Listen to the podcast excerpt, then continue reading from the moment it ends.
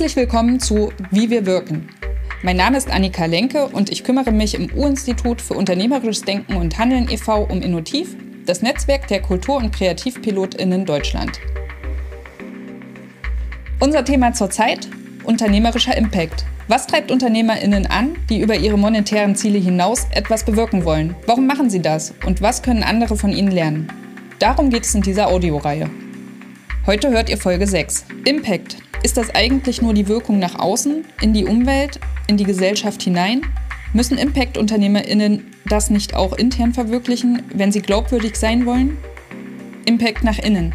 Wie macht ihr das? Das war die Frage, die ich in dieser Folge meinen Gästen gestellt habe. Wie sie das sehen, wollte ich wissen von Nele Krüger von Shitshow Agentur für psychische Gesundheit, Sabine Lewandowski, die Inklusion ganz praktisch umsetzt. Ihr Familienunternehmen Marie und Anne bietet Pflegeprodukte an und ermöglicht ihrer Schwester Marina, die das Down-Syndrom hat, einen sinnvollen Arbeitsplatz. Sascha Wolf, der die hierarchiefreie Agentur Dark Horse mitgegründet hat und heute als Strategieberater und Coach arbeitet. Samuel Bongartz vom Startup Nova hier, das eine digitale Lernplattform mit interaktiven Lerninhalten für Pflegeazubis baut und Chris Pullmann, dem Geschäftsführer der gemeinnützigen Go Banyo GmbH, deren Duschbus in Hamburg zu Menschen auf der Straße fährt. Ich bin Nele Gröger, ich bin eine der Mitgründerinnen von Shitshow Agentur für psychische Gesundheit. Wir beraten und begleiten Organisationen dahin, mentale Gesundheit äh, in der Arbeit zu fördern und psychische Belastung und Erkrankung zu entstigmatisieren. Wir stellen ja gerade vermehrt auch Leute ein, das heißt, wir sind am Wachsen, aber wie sich Wachstum beispielsweise gestaltet bei Shitshow, das heißt, wie schnell wir wie groß werden wollen, wie gestalten sich Gehälter, wie gestaltet sich unsere Urlaubszeitregelung. Wir wollen natürlich nach innen hin genau das Leben, was wir nach außen auch propagieren und darstellen. Das heißt, da ist quasi der Widerspruch oder das Paradox zwischen wirtschaftlich funktional sein und trotzdem menschzentriert arbeiten. Das äh, wird uns sicherlich immer begleiten. Und wir versuchen damit sehr offen umzugehen, auch gegenüber den Menschen, die zu uns ins Team kommen und gemeinsam mit uns an dieser Mission arbeiten. Und immer auch zu sagen, passt auf, wir wollen langfristig agieren können als Organisation. Das bedeutet, dass wir in manchen Punkten Abstriche machen müssen, vielleicht Kompromisse bei unserer Mission. Und in anderen wiederum können wir es uns erlauben, uns quasi in unserer Mission treuer zu sein. Also eher das Pendel in die eine oder in die andere Richtung schlägt. Das ist sehr situativ und kontextabhängig. Also tatsächlich nach innen ähm, wir proben, erproben immer mal wieder neue Formate und neue Tools für uns, weil wir ja auch merken, wir wollen als Organisation auch irgendwie ähm, ja genau das für uns selber erreichen, was wir gerne für andere Unternehmen erreichen wollen. Das machen wir wöchentlich in unserem Weekly und wir nennen es Kappa-Check und dann gehen wir so eine Tabelle durch, wo jeder sagt, okay, arbeite ich gerade im grünen, gelben oder roten Bereich, ähm, an welchen Projekten arbeite ich gerade und wie hoch bin ich eigentlich belastet. Und das ist, klingt total simpel, aber das hilft uns total abzuschätzen, okay, wer braucht gerade vielleicht ein bisschen Unterstützung, ähm, wen sollte man gerade in Ruhe lassen, weil er so konzentriert an seinen Projekten arbeitet. Also würde mal sagen, so kleine Hacks, kleine Tools, um, um den aktuellen Grad an, an Belastung oder auch den Arbeitsflow so ein bisschen abzuschätzen. Das haben wir ähm, fest integriert, das hat uns sehr geholfen.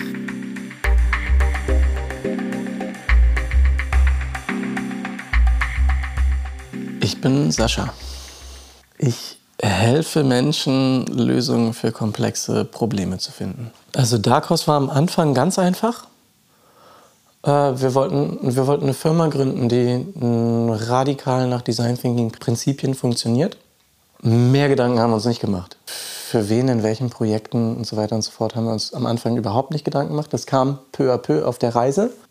Wir neigen ganz oft dazu, zu meinen, wir kennen das Problem und wollen es gleich lösen. Und ich habe es noch nie erlebt, dass wenn wir uns dann doch der Problemanalyse nochmal gewidmet haben, jemand gesagt hat, ja, siehst du, habe ich doch alles vorher so gesagt. Sondern es gab immer den Moment, wo Menschen gemerkt haben, oh, die Perspektive hatte ich noch gar nicht.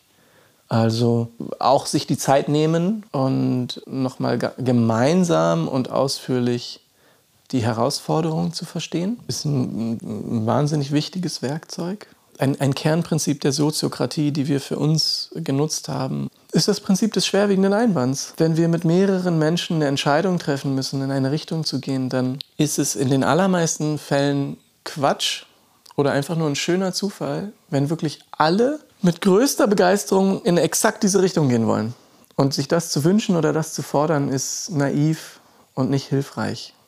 Natürlich haben wir andere Prioritäten und es ist vollkommen okay zu sagen, naja, ich hätte jetzt eher blau genommen. Aber ich habe keinen schwerwiegenden Einwand bei gelb. Dann ist es okay. Dann kannst du sagen, ich hätte blau lieber gefunden, aber gelb ist auch okay. Dann wissen alle, ah, wir können gelb machen. Sich die Zeit nehmen, äh, wirklich alle abzufragen, also alle allen ein Verständnis für Blau und Gelb zu geben, dann allen die Möglichkeit zu geben, was fände ich persönlich wichtig, daraus rauszuhören, in welche Richtung könnte es gehen, einen Vorschlag zu kreieren, der höchstwahrscheinlich für alle tragbar ist und dann nochmal zu fragen, gibt es irgendjemanden, der einen schwerwiegenden Einwand hat. Und diese simple Herangehensweise finde ich unfassbar hilfreich und essentiell. Und immer da, wo viele und mehr Menschen zusammenkommen, ist das ein ganz wesentliches Tool für mich.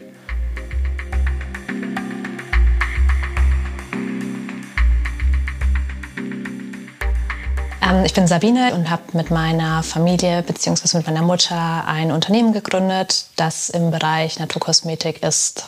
Genau, tatsächlich meine Eltern, ähm, Harry und Marianne, meine Schwester Marina, die das Down-Syndrom hat und ich. Ähm, das ist wirklich schon so ein Familienunternehmen. Also die Idee bei Marie und Anne war ja bei uns von Anfang an, dass wir einen Mehrwert schaffen wollen. Also natürlich nicht nur mit, für Menschen, die auch Hautprobleme haben, sondern in Bezug auf Marina, dass wir Menschen mit Behinderungen mit einbeziehen. Also ich, ich hoffe oder wünsche mir, dass Marie und Anne ähm, Impact hinterlässt in, in der Wertevorstellung unternehmerischen Handelns. Also dass man oft leider eben nicht wirtschaftlich denken kann. Man muss oft eher sozial denken und schauen, wie ist es denn machbar. Als wenn man jetzt bei uns schaut mit Marina, als sie ist ja auch Teil des Teams oder auch Angestellte, sie ist nicht so schnell wie andere. Dann muss man ganz viele Aufgaben umstellen, wo man sagt, wie kann man jetzt Prozesse gestalten, dass es auch für Marina funktioniert. Aber wie kann, wie kann man auch Prozesse gestalten, dass es auch eine sinnvolle Arbeit für sie ist. Und das ist ja oft so, wenn man jetzt rein wirtschaftlich schaut, da hat man gar nicht die Zeit. Also da, da schaut man ja dann vor allem nach Kompetenzen von einem Mitarbeiter oder einer Mitarbeiterin. Und wie kann man diese Kompetenzen am besten einsetzen und wirtschaftlich umsetzen. Ich gucke bei Marie und Anne gerade eher auf den sozialen, persönlichen Aspekt und versuche daraus sozusagen Unternehmen aufzubauen. Aber wenn ich jetzt, glaube ich, als klassischer Unternehmer, Unternehmerin schaue, schaue ich ja erstmal, okay, was habe ich? Ist es ein Produkt, eine Dienstleistung? Äh, wie kann ich diese Dienstleistung oder das Produkt am besten vermarkten? Und am schnellsten. Und das ist bei uns überhaupt nicht gegeben. Und da hoffe ich halt, dass wir nach außen andere inspirieren können, dass es halt nicht immer nur darauf ankommt, höher, schneller, weiter, sondern dass es manchmal eben, dass es auch seine Berechtigung hat, sich Zeit zu nehmen, anders ranzugehen und dass es auch funktionieren kann. Das Thema Menschen mit Behinderung ist auf jeden Fall für mich persönlich ganz wichtig umzusetzen, aber es ist für mich manchmal auch schwierig, jetzt so als kleines Unternehmen am Anfang das nach außen zu kommunizieren, weil man da ja unglaublich viel Zeit braucht. Also es ich kann immer erst sagen, bei uns kann erst das Fundament stehen, dann kann ich auch vielleicht noch drei bis vier andere Menschen mit Behinderungen anstellen, aber das ist noch lange nicht möglich. Also man muss ja erst mal schauen, schaffe ich das erstmal mit einer Person? Wie läuft das dann? Manchmal ist mir das zu, manchmal habe ich das Gefühl, ich habe zu wenig geschafft nach außen. Das, was wir bis jetzt haben, ist noch zu wenig. Ich müsste ja eigentlich jetzt schon sagen können, ich kann schon fünf bis zehn Leute anstellen, aber es funktioniert halt nicht.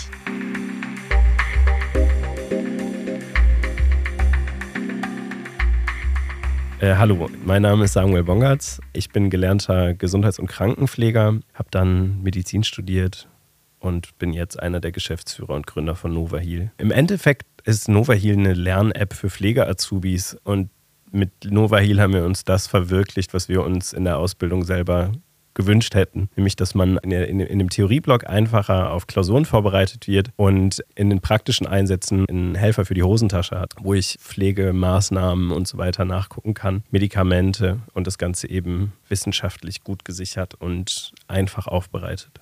Wir arbeiten als digitales Büro mit GatherTown, was für uns der Obershit ist. Ähm, also man muss sich das so ein bisschen so vorstellen wie eine, ja, man hat so eine Pokémon-Optik von 1995. Man guckt so von oben auf seinen verpixelten Avatar, jeder hat einen Schreibtisch und man kann dann darin eben zusammenarbeiten. Also man geht zu der anderen Person und dann fadet so das Video und der Ton ein. Genau, wir haben einen Check-in-Tisch. Äh, so, es gibt da einen kleinen Office-Hund irgendwie. Es gibt Besprechungsräume, es gibt Whiteboards, an denen man dann zusammenarbeiten kann. Und das macht für mich persönlich, weil ich auch das echte Zusammenarbeiten unfassbar vermisse, macht es deutlich angenehmer. Weil ich gehe morgens in eine Tür rein, laufe so einen kleinen Gang hoch, setze mich an den Tisch, alle sitzen da, trinken Kaffee, man quatscht eine Viertelstunde, jeder geht an seinen Schreibtisch, man weiß, wo man die anderen findet und abends geht man wieder raus. Das ist was anderes als Zoom an- und auszumachen. Dann arbeiten wir mit Slack. Also jeder schreibt da jeden Tag auch ein Checkout rein. Das hat absolut keinen kontrollierenden Zweck, sondern einen partizipativen Aspekt, weil über dieses Remote-Arbeiten kriegt man halt nicht immer mit, wer woran arbeitet. Und so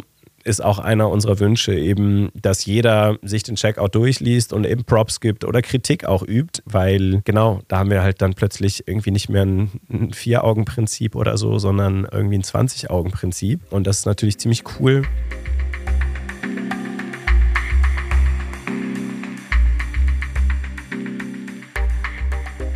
Mein Name ist Chris Fuhlmann, ich bin Mitgründer und Geschäftsführer der gemeinnützigen Organisation Gobagno. Wir sind eine gemeinnützige Organisation, die sich 2019 gegründet hat und wir betreiben Hygiene- und Sanitärangebote für Menschen, die auf der Straße leben müssen. Eine Herausforderung im klassisch sozialen Bereich ist, dass die Motivation oft nicht nur monetär ist, sondern es geht da sehr viel um dem Wunsch zu helfen, zu unterstützen und Probleme zu lösen. Und das ist ein richtig toller Ansatz, um Tätigkeiten zu machen machen, kann aber auch dafür sorgen, dass Einzelne manchmal ein bisschen zu viel machen wollen. Es geht uns darum, ein gutes Angebot zu machen und das heißt eben auch, dass wir uns auf das konzentrieren, was wir uns als Vision, als Mission vorgestellt haben. Wir arbeiten da mit einem, mit einem Coach zusammen und gehen in regelmäßige Retros und versuchen auch gemeinsam mit dem Team immer wieder Stellen zu beschreiben, Stellen anzupassen und Kontingente klar zu machen. Denn es gibt gerade eine Belastungssituation, ich, ich glaube grob gesellschaftlich, die sich auch bei uns widerspiegelt. Und da arbeiten wir stetig dran. Und es gibt sowas wie Personalgespräche natürlich und immer die Möglichkeit, in Kommunikation zu gehen.